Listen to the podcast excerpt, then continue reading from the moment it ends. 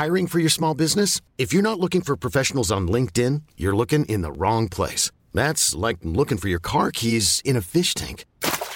LinkedIn helps you hire professionals you can't find anywhere else, even those who aren't actively searching for a new job but might be open to the perfect role. In a given month, over 70% of LinkedIn users don't even visit other leading job sites. So start looking in the right place. With LinkedIn, you can hire professionals like a professional. Post your free job on linkedin.com slash achieve today.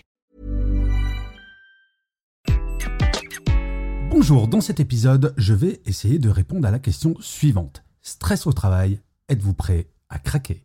Je suis Gaël Châtelain-Berry, bienvenue sur mon podcast Happy Work, le podcast francophone audio le plus écouté sur le bien-être au travail. Je précise qu'il existe une version écrite de cet épisode, comme chaque semaine, et vous le trouverez sur mon site web www.gchatelain.com. Alors, le stress et la santé mentale sont sans aucun doute possible le sujet central concernant le bien-être au travail post-pandémie. À ce titre, j'ai souhaité savoir quelle était votre perception quant à celui-ci pour l'avenir. Eh bien, le moins que l'on puisse dire, c'est que je n'ai pas été déçu. Le sondage réalisé sur mon compte LinkedIn auprès de plus de 4000 personnes révèle que 51% des personnes anticipent une augmentation de leur niveau de stress au travail dans les semaines ou mois à venir, tandis que 25% estiment que leur niveau de stress restera le même seulement 8% d'entre vous sont optimistes quant à une diminution de leur niveau de stress et 16% ne peuvent prédire l'évolution de cette situation. Face à ce constat, il est primordial de développer des méthodes pour ne pas laisser le stress professionnel prendre le dessus, car oui, il est possible d'agir pour, à minima, faire en sorte que votre niveau de stress n'augmente pas. La première étape pour ne pas augmenter son niveau de stress au travail est de reconnaître ces signes de stress. C'est trivial, certes, mais je rencontre beaucoup de personnes qui sont stressées, littéralement, sans nécessairement en avoir conscience. Cela peut se manifester par de l'anxiété, de l'irritabilité, des troubles du sommeil ou encore une baisse de motivation. Identifier ces symptômes permet d'agir rapidement avant qu'ils ne s'aggravent. En fait, comme je le dis souvent, il est essentiel de finir sa journée de travail dans le même état psychologique que quand vous l'avez commencé. Si en rentrant chez vous, vous sentez comme une tension, ou pire, un épuisement psychologique, il est urgent d'agir. Et pour cela, après avoir admis que votre stress est une réalité, il est important d'en identifier les sources principales et de tout faire pour en réduire leur impact. Une des causes principales du stress au travail est la surcharge de tâches et le sentiment de ne pas avoir assez de temps dans une journée pour tout faire. Apprendre à prioriser, à organiser son travail, mais surtout à se fixer parfois des délais moins courts peuvent grandement aider à réduire votre stress. Cela implique de distinguer les tâches urgentes de celles qui peuvent attendre et d'établir un calendrier réaliste pour les accomplir. Alors je sais très bien ce que vous allez me dire.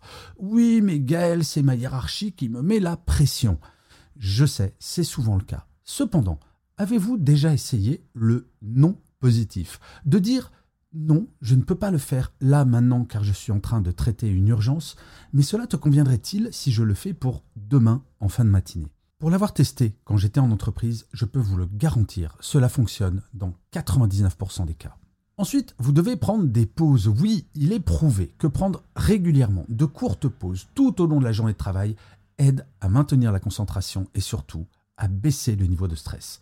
Que ce soit pour une courte promenade ou simplement pour se dégourdir les jambes, ces moments de pause sont essentiels pour vous ressourcer.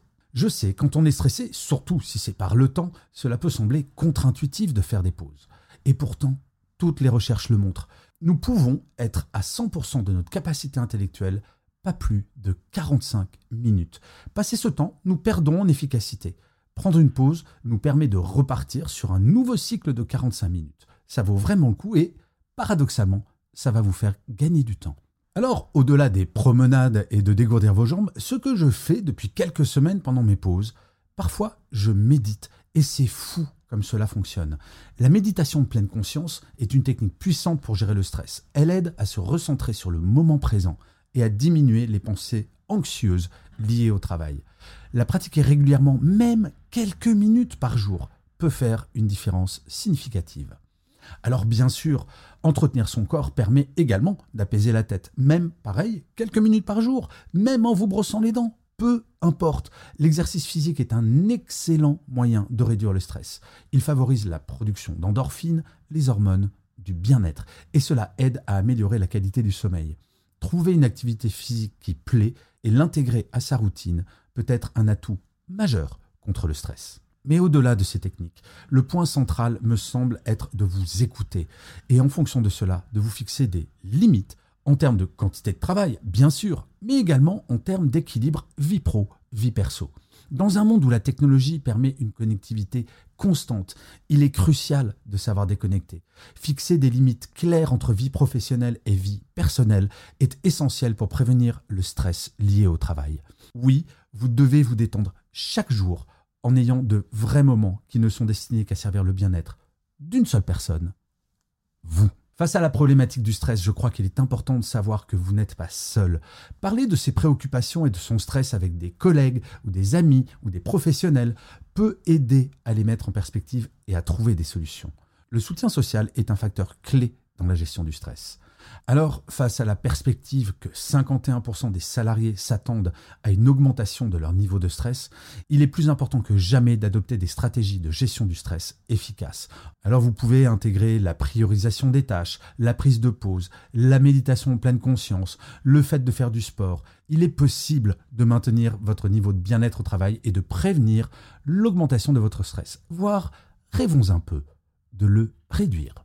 Il est essentiel de se rappeler que prendre soin de votre santé mentale et physique n'est pas un luxe, mais une nécessité pour une vie professionnelle équilibrée et satisfaisante. Et j'irai même plus loin, avoir une vie équilibrée et satisfaisante.